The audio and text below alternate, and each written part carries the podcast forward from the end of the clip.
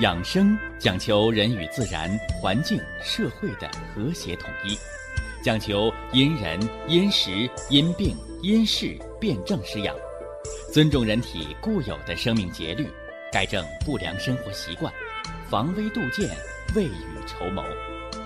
让我们一起学习、感受、实践养生的大智慧，用智慧去把握健康，用身体去感悟健康。用心灵去感受健康的幸福和快乐。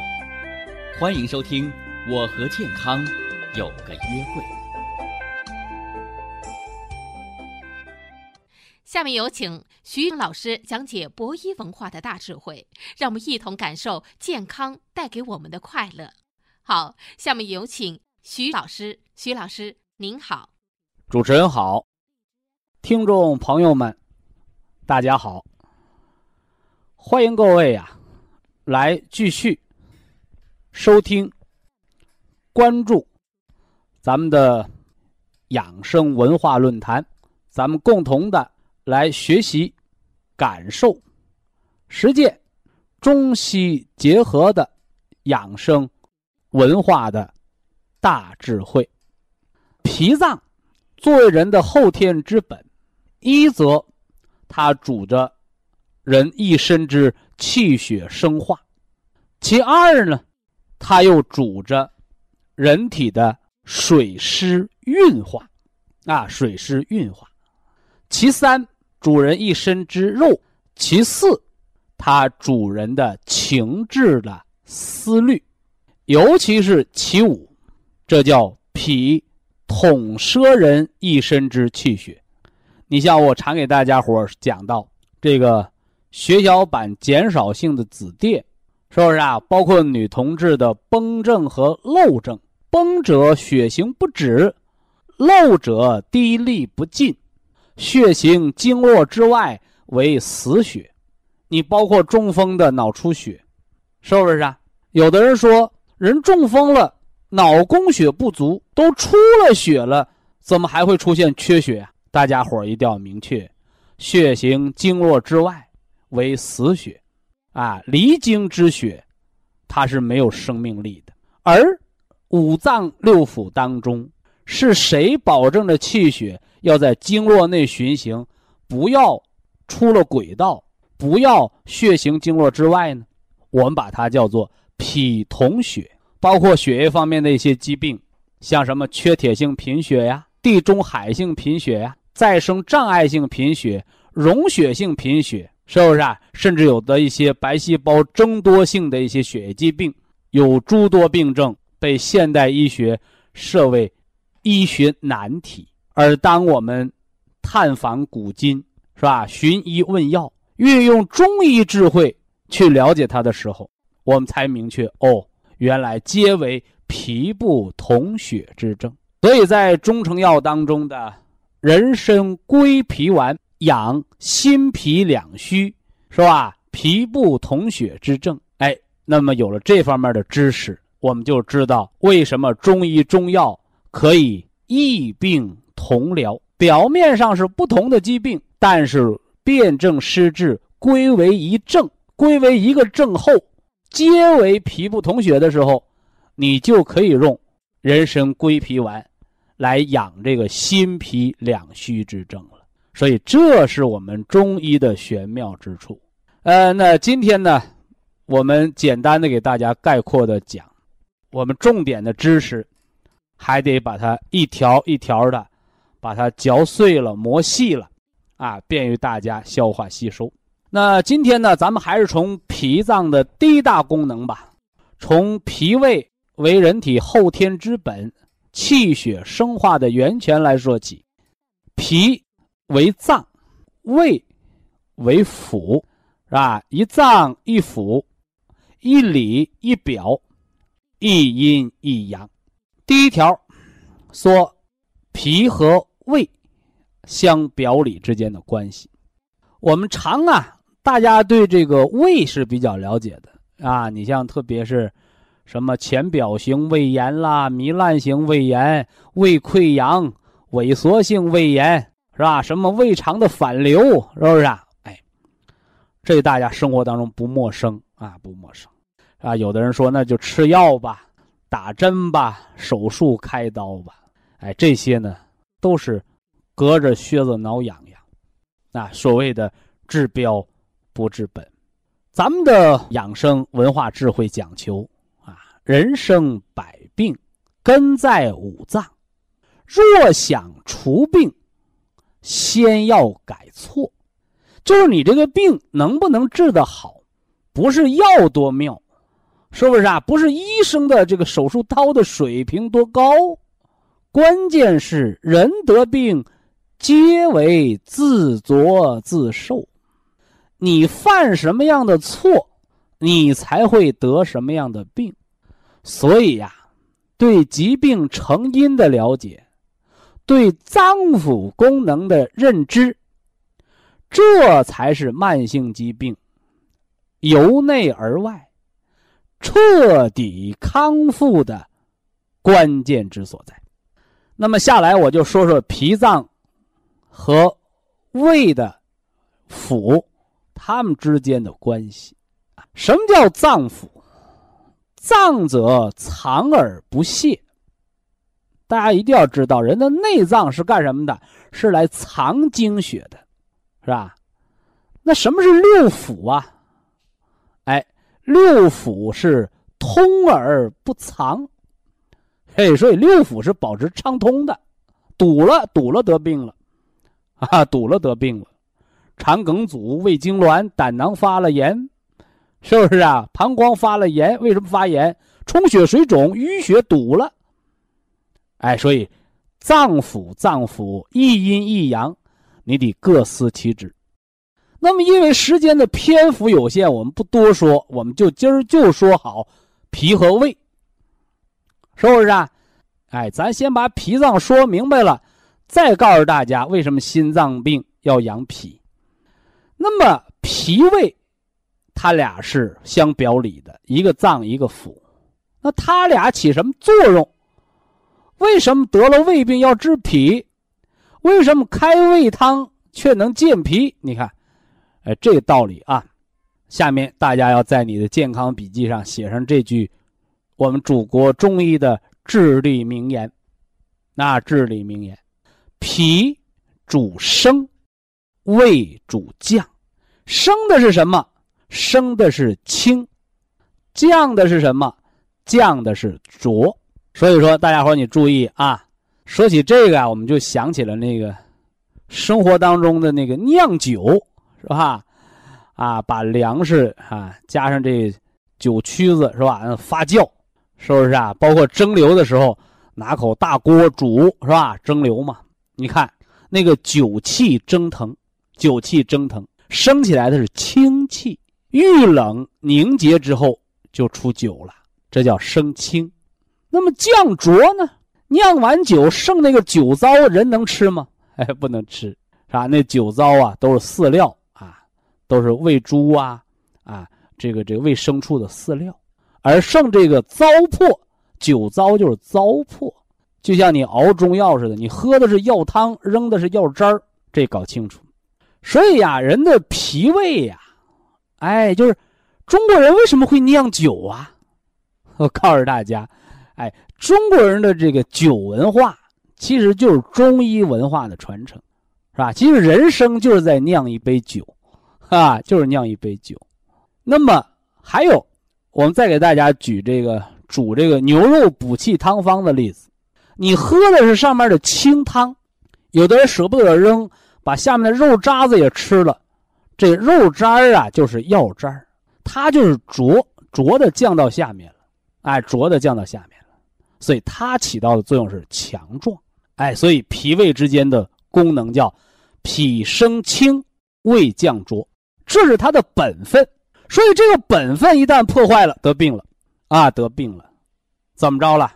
啊，胃呀是主降的，你那胃不降，胃气不降了，得胃病了。有的人说胃气它为什么不降啊？啊，我打饱嗝，生气，胀肚，哦。是肝气横窜于胃，你看啊，是肝脏当了拦路虎，肝有病才会伤及胃，反过来呢，有的人说：“哎，我没胃口，我见饭不知道亲，啊，特别我们做这个慢性饥饿疗法，哎，好多人说饿了我没吃东西，但是我感觉身体很轻松啊。你吃什么呢？你在吃自己，是你的脾它在运化你体内的水湿，所以人见饭不知道亲，不知道饿的感觉叫没有胃气，而胃气不足的根本是脾阳不足。”而脾的阳气不足，不知道饿的根本是肝血不足。所以说你贫血，所以说你低血压。你看，越是这些贫血、低血压的人，往往是什么呢？哎，没胃口，不知道饿，连吃饭的动力都没有。哎，这就是肝湿调打，你的胃肠肌肉没有蠕动能力，胃肠的黏膜腺体没有分泌能力。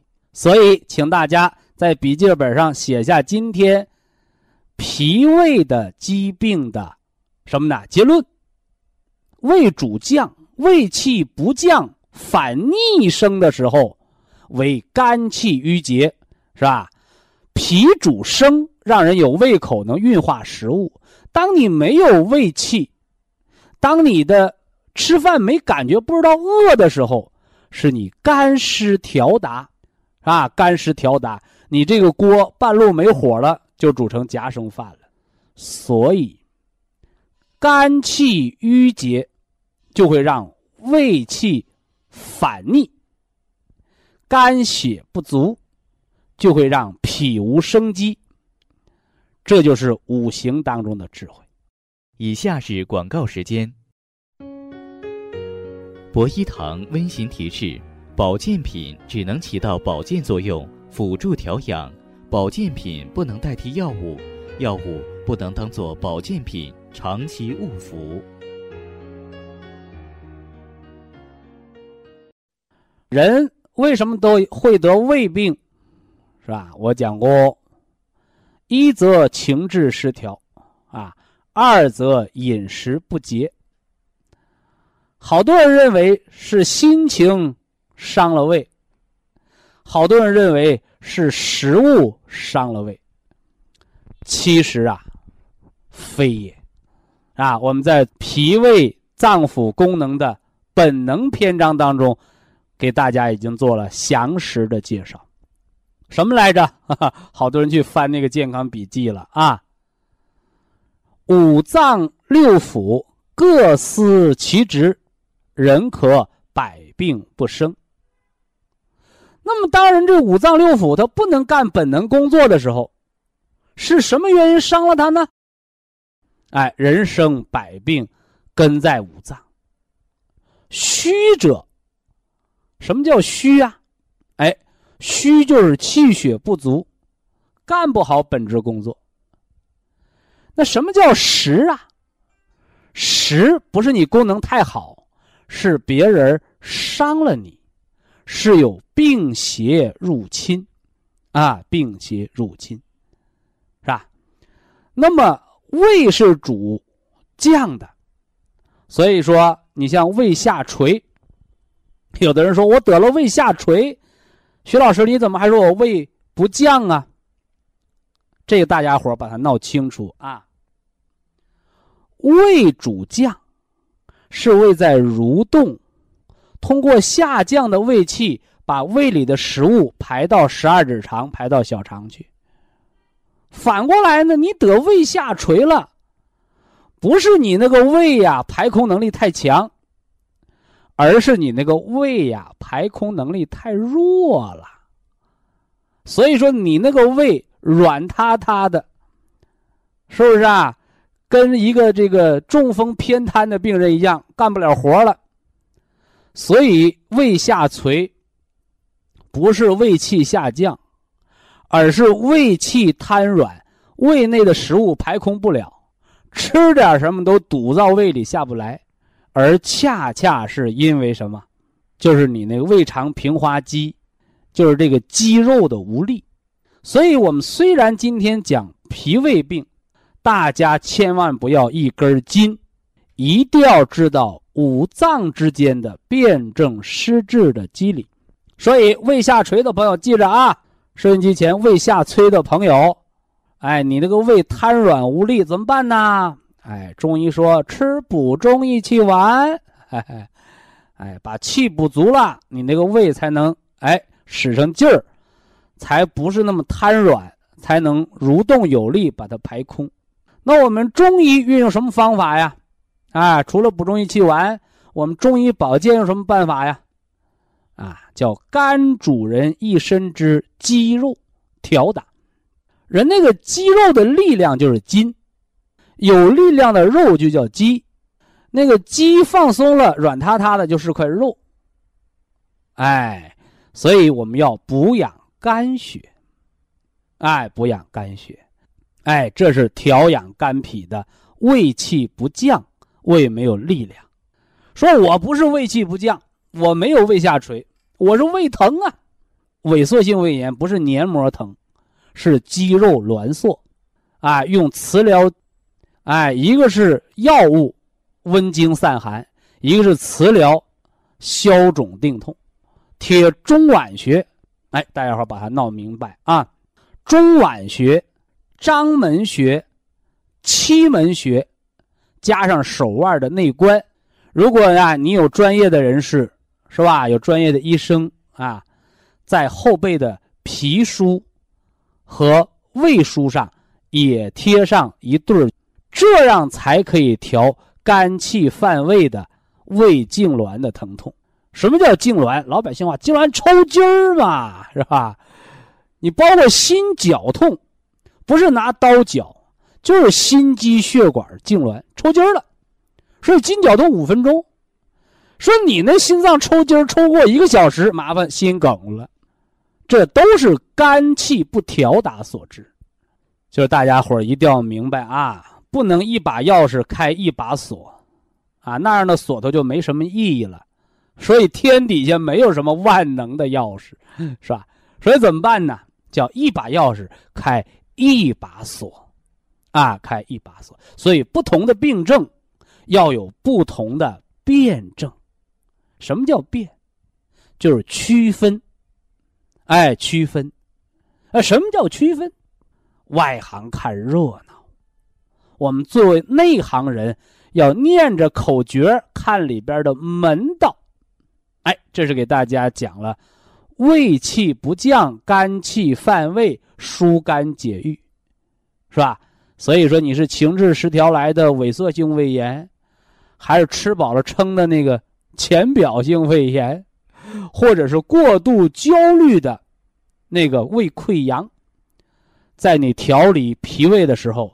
不要忘了把肝气的郁结给它打开，哎，希望大家明白这个道理。那么下来呀，我要给大家要说说这个脾，是吧？胃大家都很了解啊，脾脏呢，啊，脾脏是干什么的？我们说叫脾主运化。一说这个运化，运和化可是两个字儿啊，两个字儿。中国人呢，说话言简意赅，一字一词，甚至一字一意。运，什么叫运？是吧？运输公司，是不是啊？这个运输的这个轮船，还有这个运输的汽车。哎，运就是运动，啊，脾主运化。首先，他得让这什么呢？运起来。哎，运起来。那么，什么是化呀？什么是化呀？是吧？我给大家讲过呀，从开花到结果的过程，就叫化。嗨，中国老百姓有俗话，是吧？说只开花不结果，叫华而不实。说这一树开了都是谎花子，花一落一果没结成，麻烦了，是吧？这是谎花，这叫不孕。哎，不孕，是不是？所以呀，光开花不行，你得结出果来才叫化。啊，这个才叫化。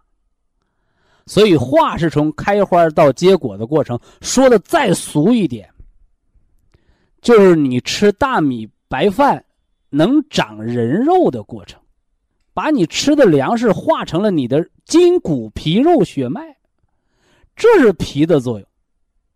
哎，所以我们成语当中还有一句话叫“食骨不化”，吃苞米粒儿拉苞米碴是不是？吃什么拉什么。啊，你问老中医这可怎么治啊？老中医告诉你，啊，吃什么拉什么，吃米拉米，吃菜拉菜。所以当脾不运化的时候，哦，第一个现代医学吃双歧活菌，哎，加上那个那个微量元素硒，防细胞环境的恶变。哎，这是我们针对菌群环境。那么脾不运化，脾不健运的时候。我们除了健脾，还要补肾，就像那个结肠炎，跑肚拉稀叫结肠炎，到了五更泻就肾虚了，大便把不住门，早晨起来得赶紧爬起来跑厕所。五更泻，肾阳也虚了，所以调脾肾，哎，调结肠炎、五更泻要健脾补肾，叫肾阳为脾阳之根。啊，肾阳为脾阳之根，那当然了，我们把肾阳补足了，那肝血也会生化，因为那个肾为肝之母也，所以大家一定要明确这五脏之间的关联。以下是广告时间。博一堂温馨提示：保健品只能起到保健作用，辅助调养，保健品不能代替药物，药物。不能当做保健品长期误服。心主血脉，心主神明，万病皆由心生。这足以体现了心脏的这个五脏的主宰之功能。那么脾脏呢，是吧？脾脏在。五脏六腑、十二关当中，它起着诊让的作用，是吧？我们说，脾胃者，仓禀之官，啊，老百姓说什么是仓禀之官呢？就相当于国家的什么呢？啊，财政部的部长，加上农业部的部长。说怎么一个脾胃？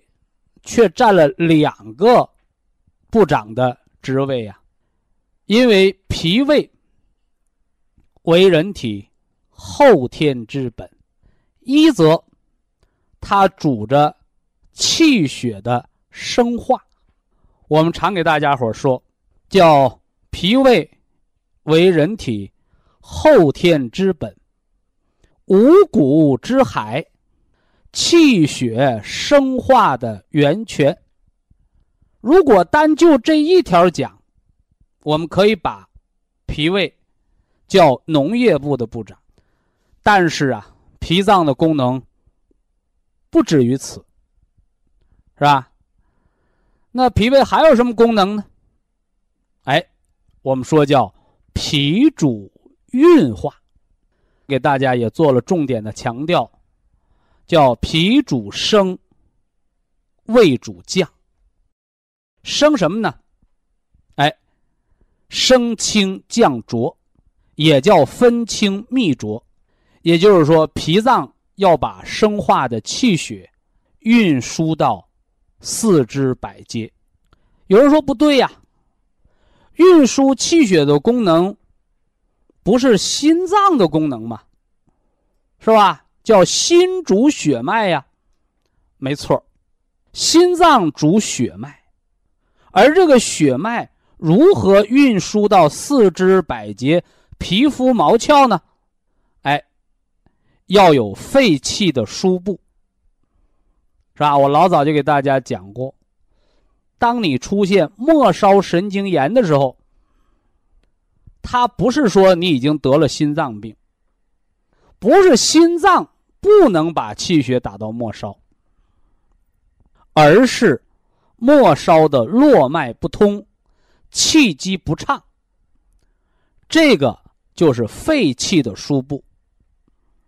啊，肺气的输布，所以末梢神经炎、皮肤瘙痒症，哎，在这些末梢是过气不过血，气血都亏，是肺气不足的表现。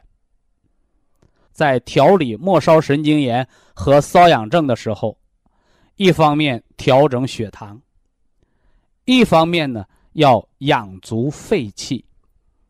哎，吃冬虫夏草，吃黄芪，吃菟丝子，补足肺气。啊，肺气能打到末梢，它才能把血推到末梢。正所谓，气为血之帅也。气到不了的地方，血就到不了；只过气不过血的地方，它就生了麻木。是不是？这是我们给大家讲过的肺气对气血循行的影响。那今天我们又要说说脾运，哎，脾脏的运化对气血运行的影响。中医把它叫做脾统血，这个统指的是统摄的意思。在这儿，我们又要给大家举例说明啊，血小板减少性的紫癜。临床医生啊认为是过敏，是吧？结果大量的用抗过敏的药，结果给病人搞得免疫力越来越差，那么反而呢，病情不见好转。那么怎么办呢？哎，寻求中医的帮助。我们中医呀，看病，他不光看你那个数字儿，他要看产生疾病的本质。血小板减少，人就会出现末梢出血。甚至于淤血，皮肤上出现了出血点，叫紫癜。那么，祖国传统中医文化还要告诉您：有形于内，必形于外。外边你看到皮肤上有红色的出血点，叫紫癜。那么我告诉你，你的胃肠黏膜、你的内脏黏膜上也会有和体表皮肤上。一样的出血点，它叫内脏的紫癜，所以呀，在过敏性紫癜严重的时候，到了紫癜肾的阶段，就会出现尿血；在胃肠有出血点的情况下，就会出现便血，是不是？那么为什么会有出血点呢？西医只能用止血的方法，是吧？年轻人还好办，老年人吃了几天止血药，麻烦了。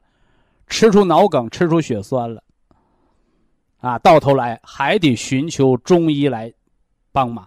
那么，祖国中医告诉你啊，心主血脉，首先出在血脉上的病，一定和心脏和心神是有关的。那么，血脉不是心脏自己单独来掌管，心为君主之官，可是人这个心，心脏，它可绝对不是光杆司令。是不是啊？哎，它有左膀右背呀。那么谁来帮助心脏来主血脉呢？其中一个最重要的帮手就是脾脏。脾脏生化了气血，是不是啊？这叫农业部部长产粮食，不但产粮食，还管你运输，还管你配给，叫脾主运化，而且还给你保驾护航，让血。在经络里边流，别流到外边。一旦血离开经络，流到经络以外，就叫离经之血。离经之血就成了死血，就成了淤血。而这个离经之血是不能营养我们身体的。那么中医呢，把这个叫做脾部统血之症。脾的作用是统摄气血的。脾不统血，血就成了离经之血，跑到经络外边去了，成了死血，成了淤血，是吧？离经的血越来越多，麻烦了，形成出血了，啊！你像女同志的崩症、漏症，什么叫崩？崩叫出血不止，什么叫漏？漏叫经血滴沥不尽。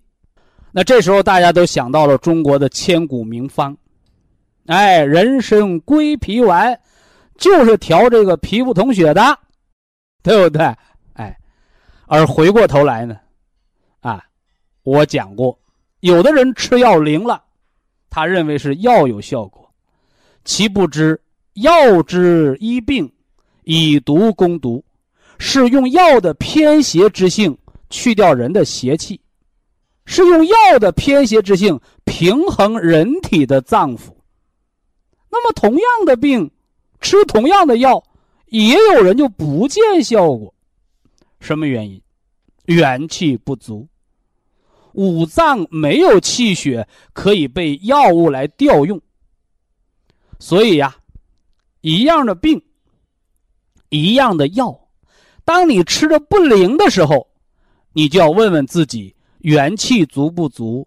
五脏有没有可调之兵？五脏有没有可用之血？才能实践五脏的本能。所以呀，是吧？我们在调理心脾两虚、脾不统血的时候，一要健脾，二要养心。养心，我们用铁皮石斛。是不是啊？促进睡眠，安养心脏，哎，增加人的体力。调脾呢？哎，调脾呢？我们吃人参加上冬虫夏草，是不是啊？加上山楂、茯苓，这是金色的健脾的食疗。哎，希望大家把它运用好。啊，这是给大家讲了脾主运化、脾主统血的作用。那么脾脏，它除了生化气血、统摄气血之外，脾脏呢还有一个重要的功能，哎，叫化水湿。大家伙别忘了啊，脾脏五行属土啊，中国老百姓的俗话说叫“水来土掩”，是不是啊？水来土掩，啊，一旦发洪水，提前筑上堤坝就能防水。反过来，你这堤坝是一盘散沙，就会决口啊！所以那怎么办？在这堤坝上打木桩，是不是啊？这都是救急的方。那么最好的方法就在堤坝上种大树，啊，种大树，因为这树啊，植被呀，可以来固摄这个土。哎，那么中医把这叫什么呢？叫土克木，啊，木土相克。本身呢，表面上看木克土，怎么克？是把它聚拢住。那么五脏当中，肝属木，啊，肝属木，肝主调达，啊，肝主调达。有了肝木对脾土的克制，这脾土就不再是一盘散沙，就能成为防洪的大堤。所以呀，在你单治脾无效的时候，别忘了。对脾进行调克怎么办？哦，要养肝脏。那么脾主水湿，啊，脾主水湿，脾脏的功能好的时候，能主水化湿的时候，人就没有湿疹，人就没有脂肪肝，人就没有囊肿，人就没有积液，是不是？但是当脾脏不能运化水湿的时候，麻烦了。是吧？中医的口诀怎么说的？啊，一切水湿肿满，皆因脾虚而起。以下是广告时间。博一堂温馨提示：保健品只能起到保健作用，辅助调养；保健品不能代替药物，药物不能当做保健品长期误服。脾脏的五脏六腑当中的地位，我们已经做了重点的介绍，是吧？脾脏为人体后天之本，啊，气血生化的源泉，这是第一啊。第二呢，哎，脾又主着体内的水湿代谢，主人一身之肌肉，从情志上。来主人的思虑，是不是啊？另外，我还给大家节目当中咱们做了重点介绍，是吧？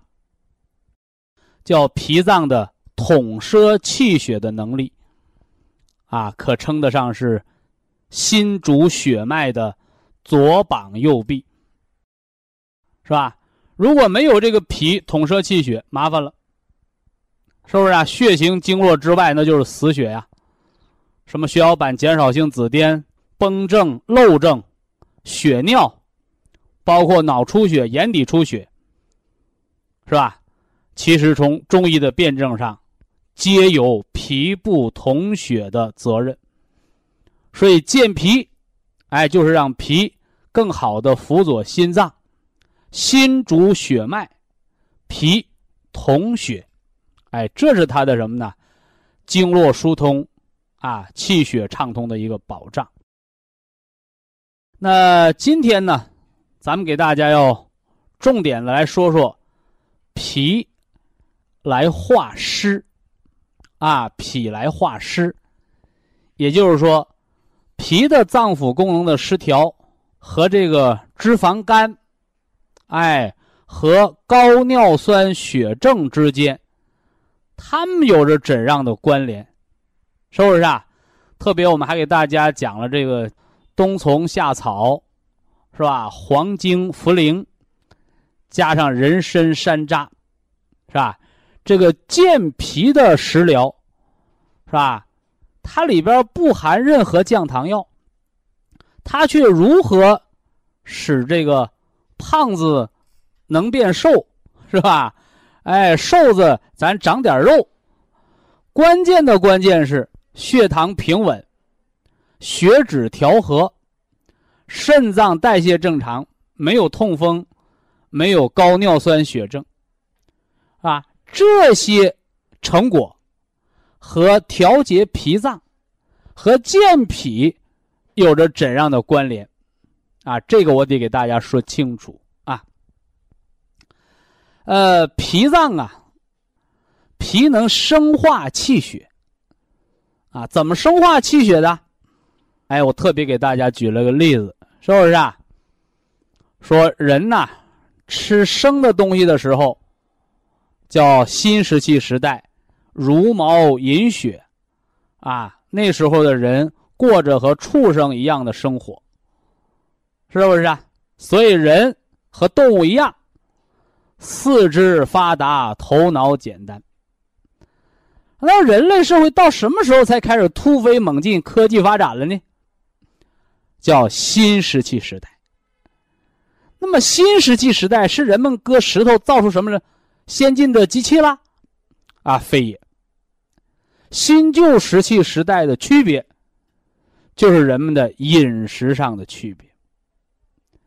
就是野蛮的原始人，从茹毛饮血，和禽兽一般吃生食、吃生肉的年代，过渡到了文明初级阶段的一个。熟食阶段，是吧？一场大火，森林着着火了，是吧？把这些山猫野兽都烧死了，啊，不妨也可能烧死了很多原始人。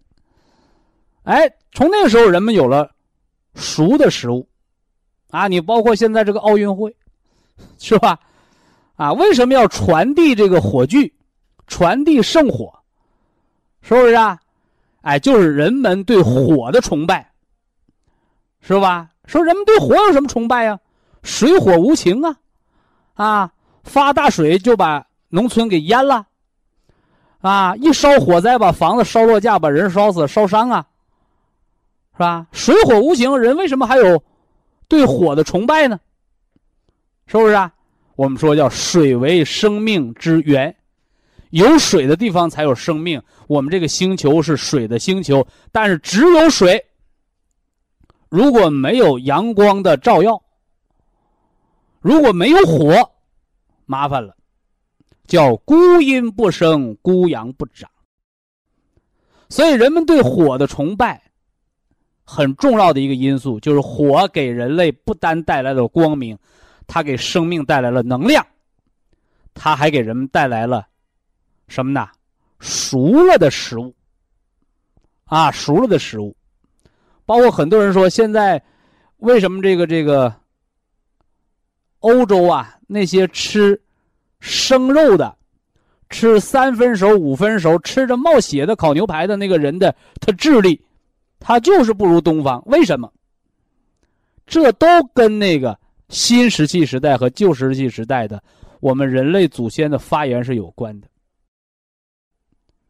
所以，新石器时代的发展就是火的应用，啊，火的应用，啊，你包括后来，啊，火的更高科技的利用。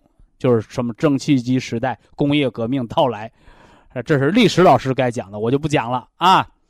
咱们养生，咱们回归到今儿主题啊，叫健脾化湿啊，健脾化湿。为什么说到这个火，是吧？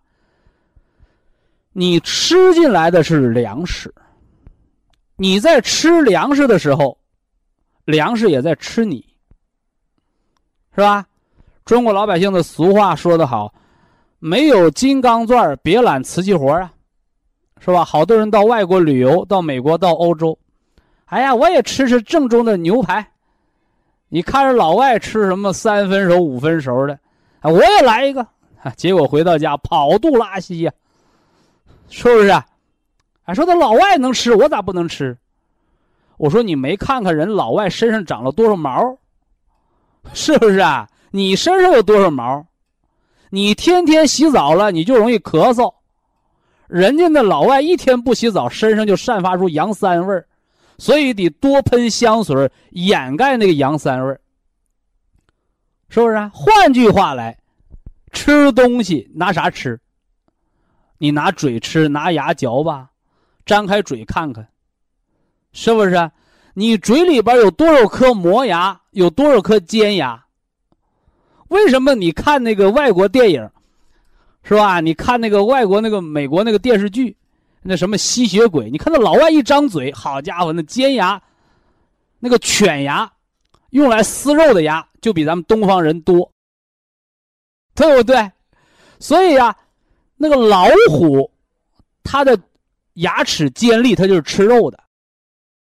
那个老牛、山羊、那个马，牙齿啊。像那个磨盘一样，那个是臼齿。什么叫臼齿？就是捣米那个石臼，它就是来磨粮食的，对不对？所以我还记得我有一个同行，是吧？人家就说了，啊，你吃什么？你先看你长没长那副牙，是不是？拿个馒头来咬一口，你看看牙印儿，你有多少颗臼齿？你有多少颗犬牙？是不是啊？你是吃米长大的，你还是吃肉长大的？所以叫一方水土养一方人，是吧？所以那外国的保健品，外国人吃有效，不代表中国人有效。体质不同，基因不同，生活环境不同，所以这个大家一定要搞明白。如果我们中国人，你也学外国人天天吃肉，哎，咱还不用说学。好多中国人在国内什么病没有，到国外一旦吃上外国饮食，吃成习惯，麻烦了，高血压、脂肪肝全得上了。回过头，那老外在国外吃肉，到中国开始吃中国粮食，不吃他们外国的牛排了，麻烦了，贫血、低血压也得病了。所以说，大家一定要明白这个道理：人的饮食习惯可不是你想吃啥就吃啥，也不是书上说。人能吃啥就吃啥，你第一个要知道你祖宗是吃啥长大的。中国是个农耕社会，是吃粮食长大的，这叫祖上基因。第二条看你生活的环境，第三条你看看你身体的零件你什么样的牙齿，什么样的皮肤，决定你什么样的饮食。说这跟健脾化湿有什么关系？当然有，是吧？所以为什么中国人现在富贵病这么多？好多人把它归罪于说现在生活条件好了，我说有这方面的道理，是吧？就是现在人好多人不吃主食了，都改吃肉了，所以中国人的脂肪肝、富贵病越来越多，其中的一个决定性因素就是人们的饮食结构的破坏，被西化了，啊，粮食吃的少，肉吃的多，结果出现了什么呢？痰湿堆积，堆在肝里是脂肪肝，堆在血里是动脉粥样硬化，堆到肾里边就是肾结石、结晶、尿酸高。所以怎么办？哎，第一个，我们健脾化湿，是不是啊？吃点这个人参、虫草、黄精，吧？来化掉体内的痰湿，恢复人的脾脏功能。而其二呢，重中之重，你别看把它放在第二说，要改错。你如果中国人还跟那外国人一样，一天三顿饭离不开肉，我告诉你，你别想好，不但好不了，还得加重，吃药吃保健品都白吃。反过来，你恢复了中国人的传统饮食，早晨喝点小米粥，是不是啊？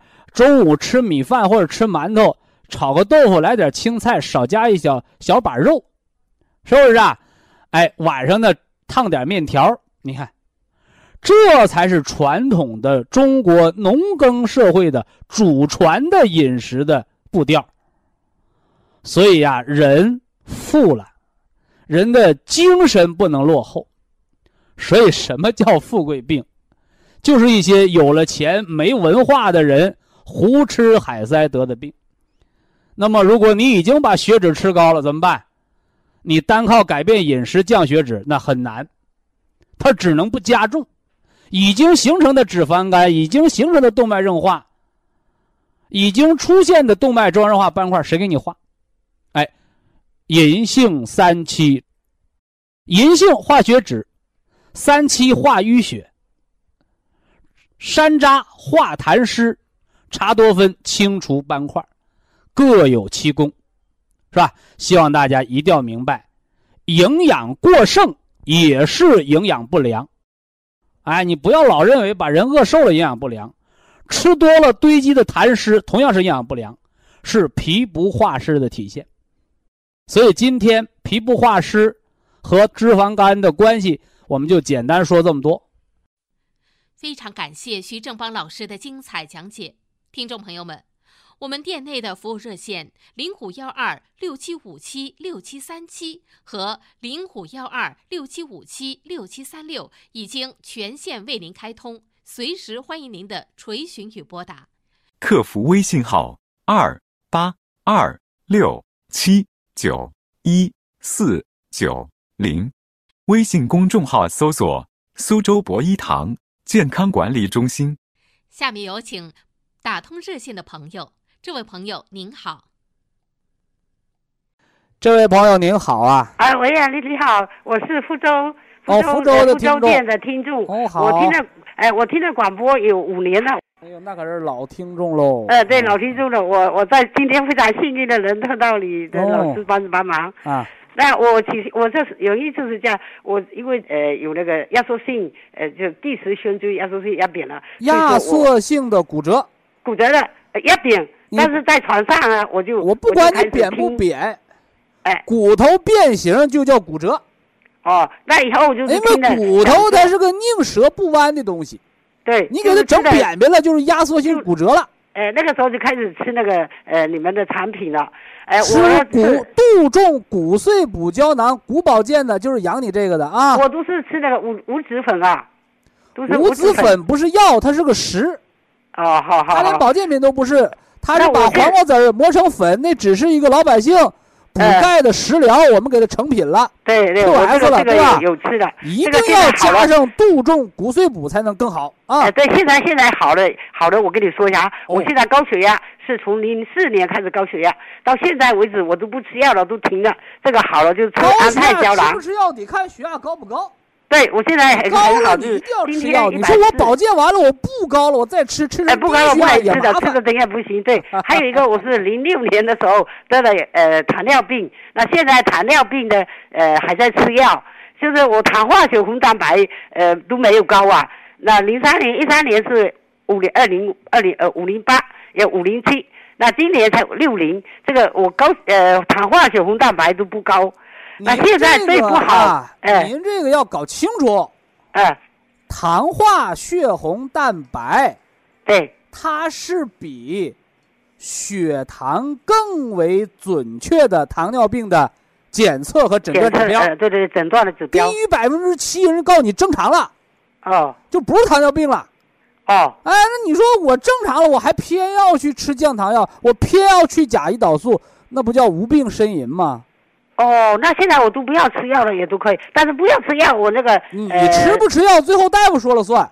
哦大夫化验完你这个指标，一切正常，你看他让不让你吃药？这我我可不给你越俎代庖啊！哦，是四三四三点七，有的是八点九，有的九点七这样子，呃呃，就饭后两小时的。那我这次餐后两小时诊断糖尿病的标准，国际标准是十一点一。呃，那我会超一点，五，十三点七会超。但是你要知道，他俩谁准？呃，谁准？糖化血红蛋白诊断糖尿病比临时即时血糖更为准确啊！哦，那这样就是现在基本上这个血压控制了，那血糖就是这样子的。那我现在最吃降压药叫控制，嗯，你不吃降压药保健那叫调节，咱没控制。现在现在已经调节很好是你，自己正常的心肝脾肺让他血压正常了啊，哦血压就很好了控。制叫保健。还有一个，还有一个好的就是什么？我我今天今年春呃去年冬天没有穿好衣服啊，所以说脚脸。后来我吃的天山雪莲也好了，天山雪莲现在脚两边都可以走路，哦都都很好。哎，还有一个很奇怪哈，嗯我这次摔倒了，脚都切破了，但是我没有骨折，啊，我这个把人很肉卡高兴。破了，但是骨头没骨头没有没有问题。呃，那个脚两又又又困一边，一边又就是呃穿的拖鞋刚好震了一下，呃哦上楼梯，哎呀，结果震了一下，这就。是骨碎补和五子粉的养生这个养生这个做的啊！非常好，我只觉得我非常感谢感谢这个播一堂的，我天天晚上都有听，而且都记得笔记，我非常做，的非常好。哦那现在我最困惑的就是失眠，失眠我从文化大革命为我说说你失眠的特点。失眠就是上半夜有时候入睡不好，但有时候上半夜睡，下半夜不睡，不睡了起来起夜要起了七八次，都是要一直一直这样子。那这个叫心肾不交，不交是心肾不交了，头半夜入睡难，呃叫心肌缺血，血不养心；嗯嗯，后半夜不踏实，老跑厕所。叫肾精大亏。那我一直吃的很多胶吃那菜王、黑的孙曲王这些都不会缩水呀、啊，不要乱吃药，吃那黑的，哦，吃黑的有，虫夏草，补肾补那个黑的，就是养那个养肾那个啊。啊，对对对，那个个我有吃红这个的吃铁皮石斛、西洋参、红景天胶囊，啊，这个我以前也五子都吃过，配上那个五味子酒，人参五味子酒。你给我写一下。本身你看那个保健说明啊，人参五味子酒就是促进睡眠的啊。人参五味子酒有有有五。味子酒不就是敛五脏之虚吗？补五脏之积液那我现。在就是，哎呦，这样下肢非常凉啊，就是一个是睡觉不好，上面火，下面是一直都是凉，两边脚凉，呃，还有麻。那睡觉起来，呃白天好像不感觉，就是等到睡觉半下半夜，我有刚刚，说完，嗯心肾相交是啥？嗯是你用水，不是用水，用火嗯把一锅水烧热了，嗯用热水洗澡，这叫心肾相交。心肾嗯不交是啥？水锅里的水叭叭凉，那火呢在锅盖上燎。哦对，所以我让你吃红的加黑的干啥呢？嗯心肾相交。我给你吃五味子人参五味子酒干啥呢？呃把上焦的虚，火引火归元，给你整到下焦暖下焦那凉水呢。哦，怎么吃法了？呃，人参五味味子酒每天晚上喝三十到五十毫升。这个这个我知道。第一条那个红，第二条黑那个黑的晚上吃两包，红的早晨吃什么呢？吃三到四粒儿。红的三到四粒哈。哎，红加黑嘛，心肾不交那还有。一个就是呃冒汗，睡到半夜就冒汗，冒汗还有一个就是盗口汗干，睡着了出，睡睡着睡着以后醒来了，醒了汗就止住了。醒的不是醒来醒来才才汗。呃，汗完了火起来，打扇子，开天窗，呃，还有说换衣服，有的时候这样。呃，那个不对，那个不对。啊！哎，盗汗要搞清楚，不是盗汗，所以他不是盗汗嘛。嘛，我我就说了嘛，嗯如果是盗汗，是睡着了出，醒了止，嗯，对，你那个是自汗。哎，我是自汗。哎，你看着它出，知道它出吗？是全身还是光头颈啊？嗯，是全身都出汗还是，头颈？没有，没有，就是这个躯干部位，躯干部位。呃，把那个骨碎补接着吃，完了到医院给颈椎拍片子去啊。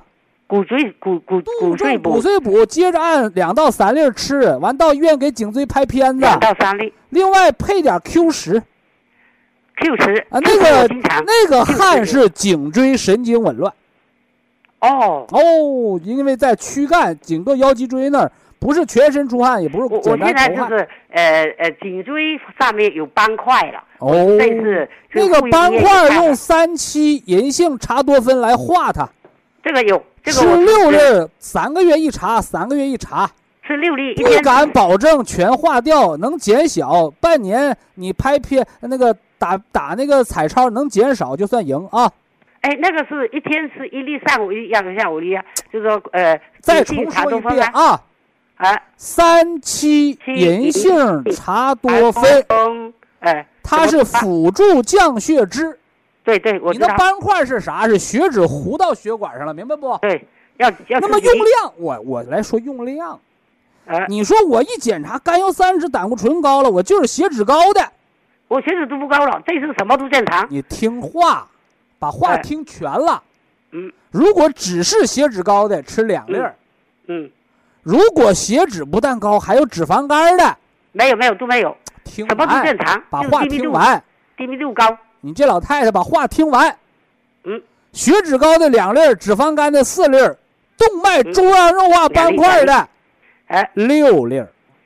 呃，动脉粥样硬化我没有，我问你，哎你这老太太有点糊涂啊你啊！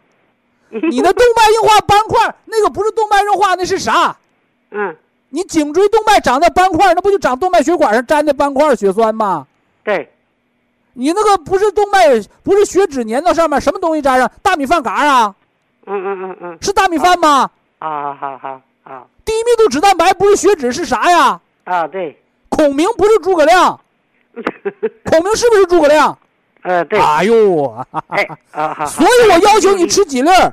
你哎如果动脉硬化斑块让你头晕了，容易脑梗，容易中风，你要吃六粒儿。哦吃六粒，如果你动脉硬化斑块只长了个斑块，也嗯。晃头也不晕，也没有小中风症状，你就吃四粒儿，吃够三个月，吃够半年，打 B 超看斑块变没变小，哦好，别让他给咱堵了，堵了就就梗了。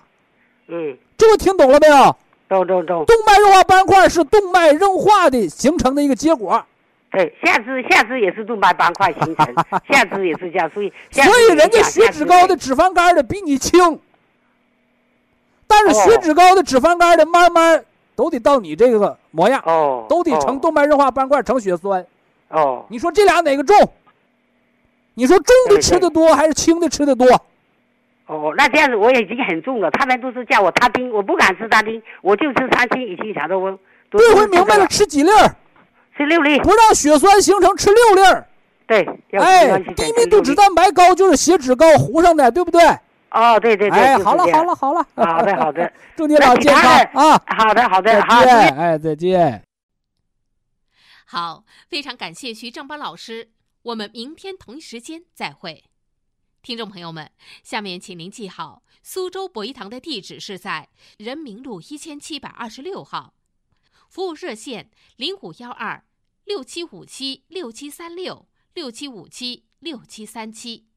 客服微信号二八二六七九一四九零，微信公众号搜索“苏州博医堂健康管理中心”。好，非常感谢您的收听，我们明天同时间再会。